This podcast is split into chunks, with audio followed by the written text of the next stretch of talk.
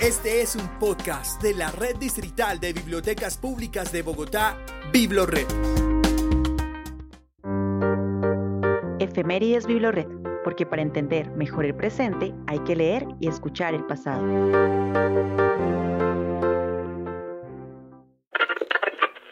Pueblo de Colombia, aquí comienza la presente emisión de orientación La Tribuna de la Patria por la Grandeza de Colombia. Atención, nos acaban de informar que la guerrilla del M-19 se acaba de tomar el Palacio de Justicia. Estamos atentos a cualquier información sobre la vida de los secuestrados. Aquí y en todas partes, Radio Santa Fe, 1074.965 kilociclos en Bogotá, Colombia.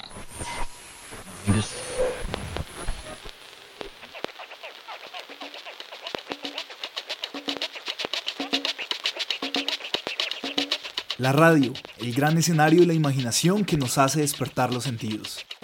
En este Efemérides Biblored celebramos el Día Mundial de la Radio con este episodio donde reviviremos hechos históricos que marcaron su existencia en Colombia de la mano de grandes invitados e invitadas que llevan años detrás de un micrófono.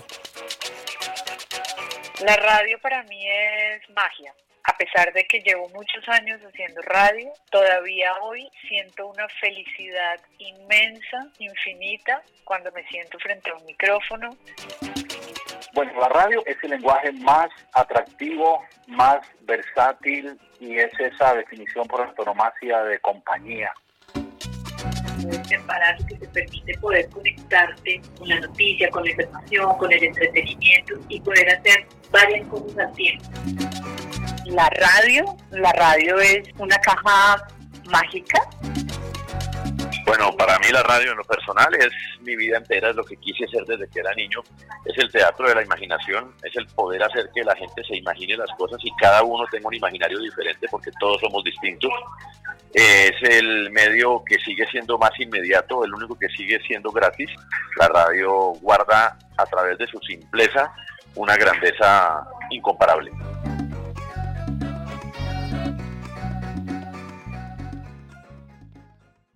Les voy a contar algunos datos del nacimiento de la radio en el mundo. Estos los pueden encontrar en el catálogo de Biblored en libros como Tesla, Inventor de la Modernidad o Cuéntame una historia de la radio. Ambas obras les darán una mirada importante de los primeros pasos de este medio de comunicación.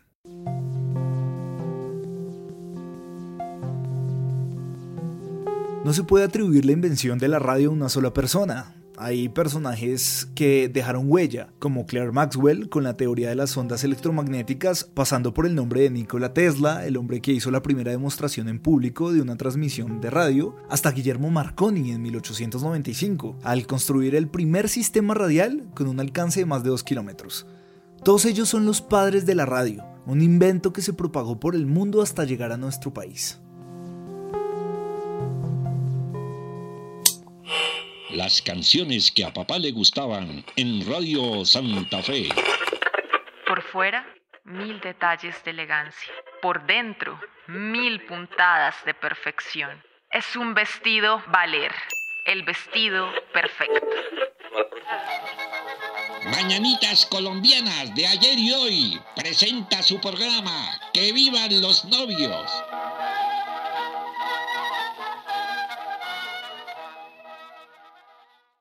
Ana Lara, docente universitaria y comunicadora social y periodista vinculada a RTBC en el programa Señal Memoria, se ha interesado en trabajar la historia de la radio. Ella es nuestra primera invitada en este episodio y nos cuenta cómo nació la radio en Colombia. Sabemos que la radio en Colombia tuvo en el arranque dos experiencias interesantes. La primera fue La Voz de Barranquilla, septiembre de 1929, y ese mismo año se creó también la HJN, que fue la emisora pública de Colombia la primera emisora pública. Según las lecturas que uno va haciendo, encuentra que los radioaficionados de la época fueron muy importantes. ¿Qué quiere decir eso? Que la gente pues no estudiaba ni comunicación social, ni periodismo, ni, digamos, la radio surge como un experimento, como el resultado de muchos experimentos acá en Colombia.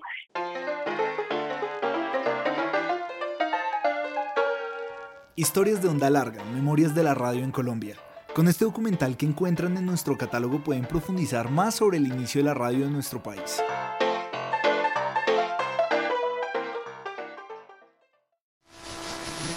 Atención, última hora. Fue asesinado el líder liberal Jorge Eliezer Gaitán. Atención, atención. Este viernes 9 de abril de 1948, a la 1.05 de la tarde, el líder liberal Jorge Eliezer Gaitán recibió tres disparos que lo dejaron tendido en el suelo.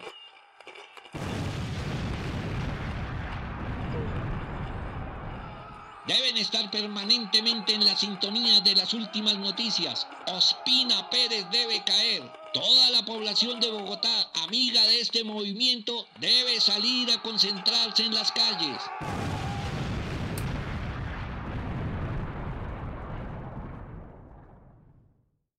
Pero claro, el Bogotazo fue, digamos, un hecho, yo creo que es el hecho del que más tenemos nosotros memoria en este país, por lo menos en lo que concierne al siglo XX. Y la radio fue fundamental en el Bogotazo, pero fue fundamental, por lo que hemos visto, para encender los ánimos. Yo creo que la radio fue fundamental para que la gente, digamos, sacara aún más la rabia que le había producido el asesinato de Jorge Eliezer Gaitán. En ese momento se tomaron muchas emisoras, una de esas fue la Radio Nacional, otra de esas fue la Nueva Granada, que, luego se convertiría en, en RCN. Esa fue una de las emisoras clave que se tomaron eh, para, para avivar los ánimos. También estaban las radios clandestinas, pero también la radio fue muy importante para que la gente reconociera al final que tenía un medio que podía causar mucho daño o que ojalá pudiera usarse más responsablemente. De ahí nació una de las primeras experiencias de censura, de censura en la radio, ¿sí? Y en los medios.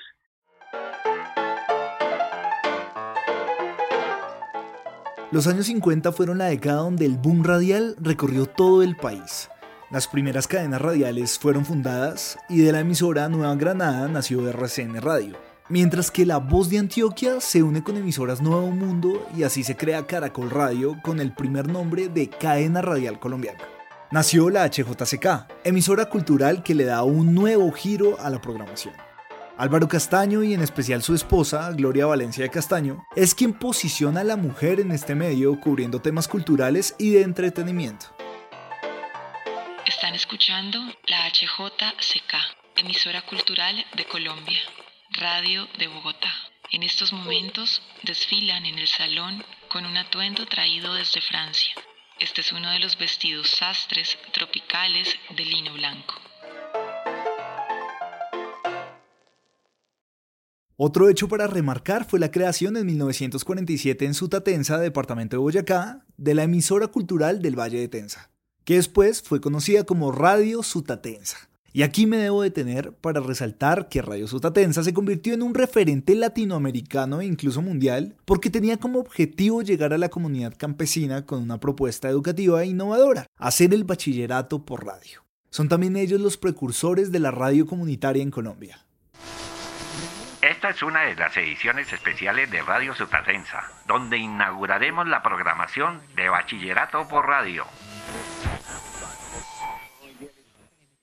Sutatensa, el campo de la radio. Les recomiendo este documental que se encuentra disponible en Biblored y les dará un amplio contexto sobre lo que fue esta emisora para el país. Las abejas, los niños se alborotan, saltan las piedras, los lagartos trotan, Cruz Herrera, ahí viene Lucho, el jardinerito de Fusagasugá, pasó la victoria en un vuelo de aves migratoria. Vamos a llegar a Barichara, la tierra del cabrito, banderas de lado y lado, entramos al camino adoquinado. Indalecio Castellanos, cronista y periodista de gran trayectoria en emisoras colombianas como RCN Radio, actualmente dirige el programa Al fin de semana. Él piensa que la radio en Colombia tuvo un punto clave que contribuyó a la pasión por este medio de comunicación. La Vuelta a Colombia en bicicleta.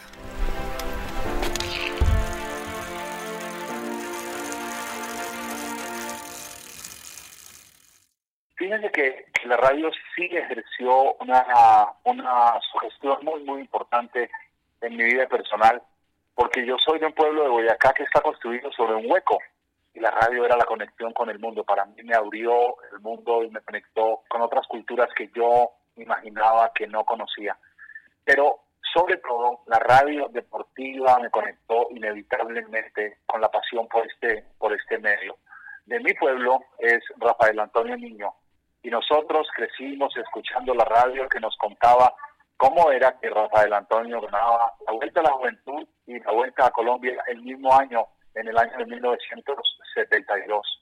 Y después ver que Rafael Antonio Niño llegó a mi pueblo para ser recibido como un héroe y que el padre Otálora declaró santo el vientre de la mamá y seguir escuchándolo en la radio fue realmente un flujo poderoso.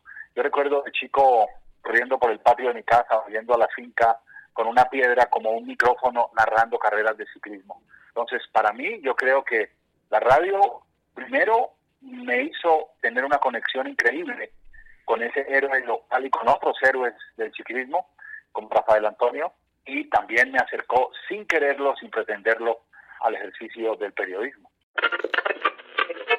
El indomable Zipa Efraín Forero Triviño viene subiendo el alto de la línea y atención Colombia, hay pinchazo y yo les hago el cambio con el caracol habano. Cochise campeón del mundo de persecución en Varese, Italia.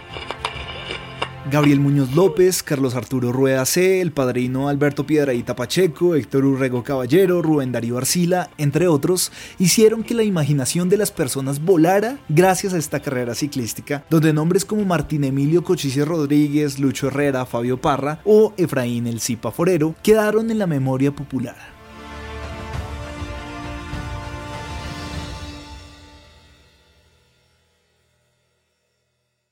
Las transmisiones deportivas radiales, desde el ciclismo, boxeo, atletismo hasta el fútbol, se volvieron la herramienta que llevó a la radio colombiana a otro nivel. Así lo explica Antonio Casale, reconocido periodista y narrador deportivo de televisión y radio, donde ha pasado por varias cadenas radiales.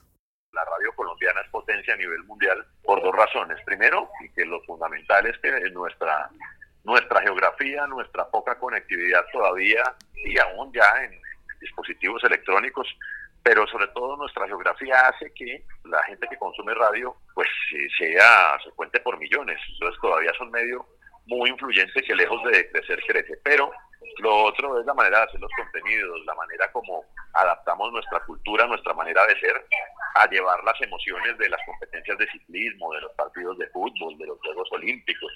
Y creo que en eso hay un sello propio y, y nos reconocen a nivel mundial por eso. Así que yo sí creo que eh, particularmente en Colombia los deportes fueron un vehículo para llevar la radio a otro nivel y es algo que no pasó en muchos más países, es decir, estoy hablando de España, de pronto de Argentina y la radio pública de Estados Unidos y poco más. Afición del deporte, estamos en vivo desde el estadio Giuseppe Meazza en el Mundial de Italia 90. La pelota la corta Leonel. Lanza para el bendito. Bendito para el pibe. El pibe se la pasa a Freddy. Freddy va a tirar, tiro, tiro. ¡Se metió!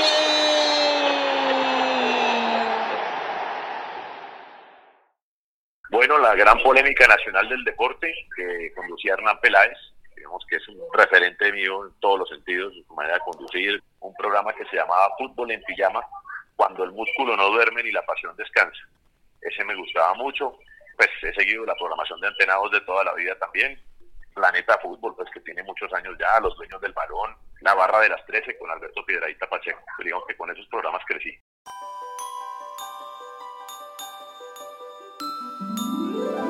El inicio de las radionovelas fue otro de los grandes impulsos para este medio de comunicación y le dieron más cabida a la locución femenina, con grandes talentos de la mano de Teresa Gutiérrez, Sofía Morales, Maruja Yepes. Esta última fue la voz principal de nada más ni nada menos que La Escuelita de Doña Rita, uno de los programas más emblemáticos de humor. También programas como Jin Fu o La Ley contra el Lampa de Todelar, El Derecho a Nacer, Arandú, El Príncipe de la Selva y Calimán convirtieron este medio de comunicación en una caja mágica.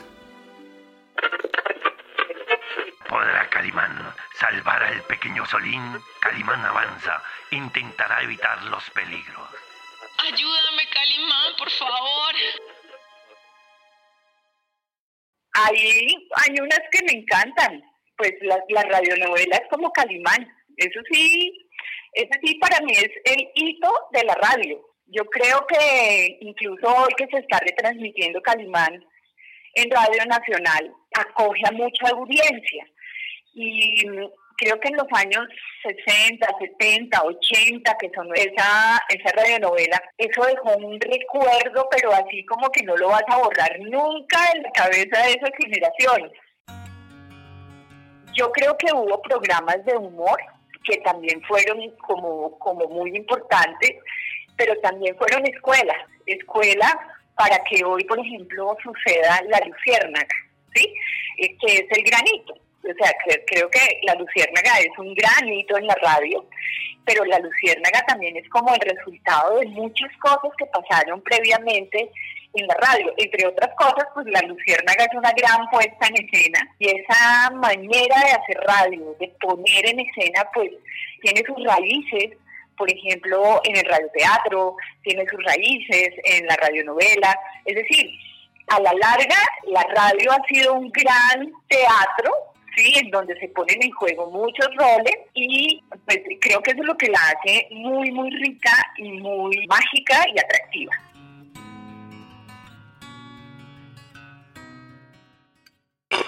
Y aquí está el pereque. Para que vivamos más, nos cueste menos, no molestemos y hagamos paz. El pereque.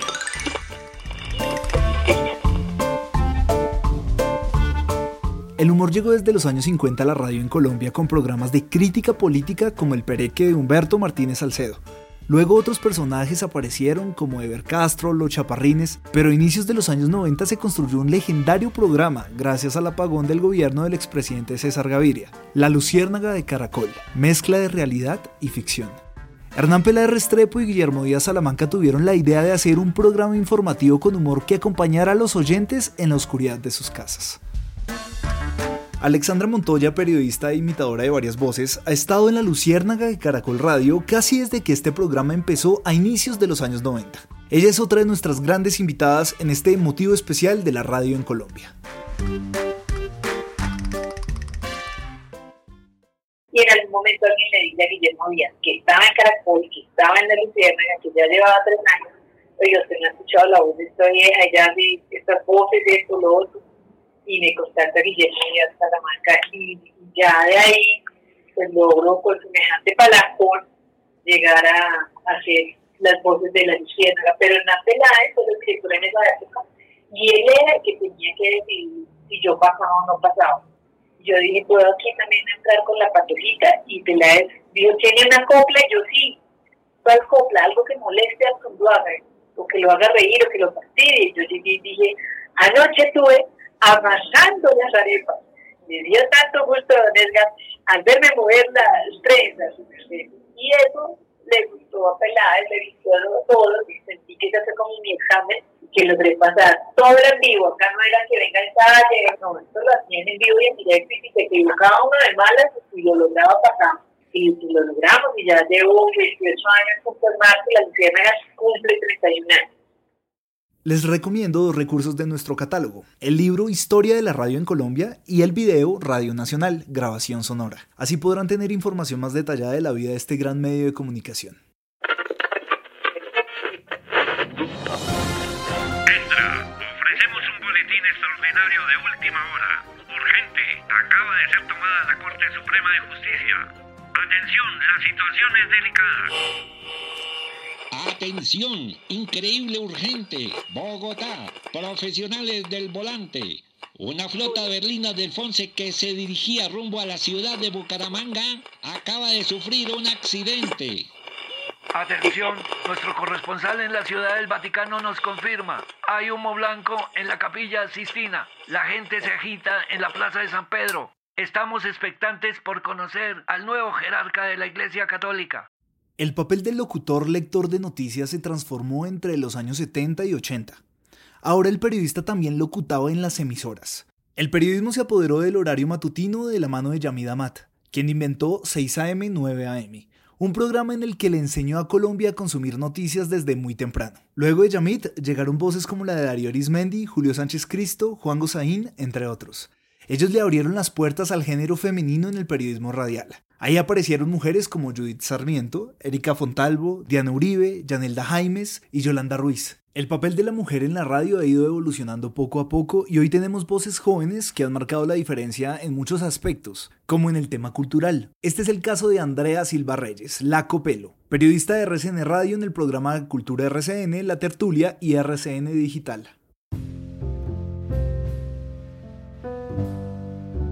A mí lo que más me gusta de hacer radio es de alguna manera el no sé si la palabra sea bajo perfil, realmente en la radio está más como la esencia de una persona que su que como se ve es el medio perfecto para que las almas hablen.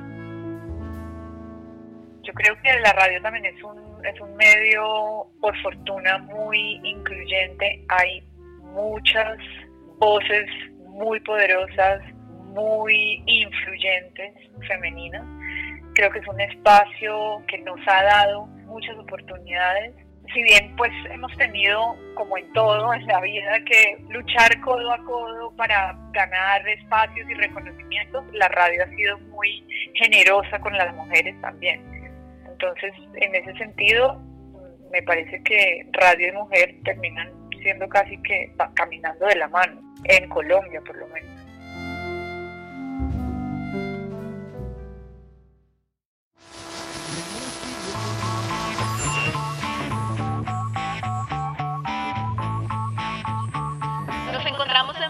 del Estadio El Campín en un día histórico para la música en el país. Bienvenidos al concierto de conciertos, todos listos para rockear.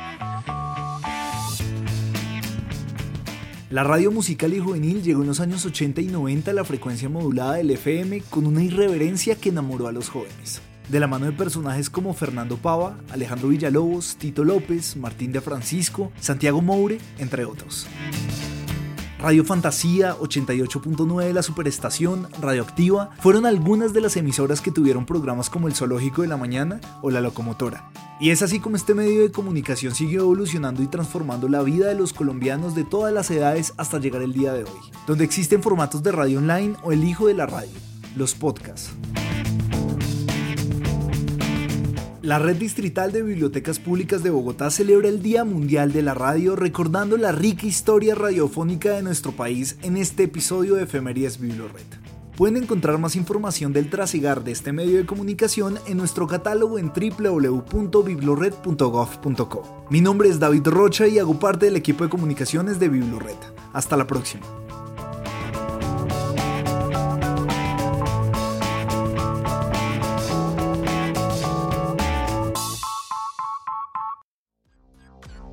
Escucha y descarga todos nuestros podcasts y contenido de audio en la sección Biblored Podcast en www.biblored.gov.com.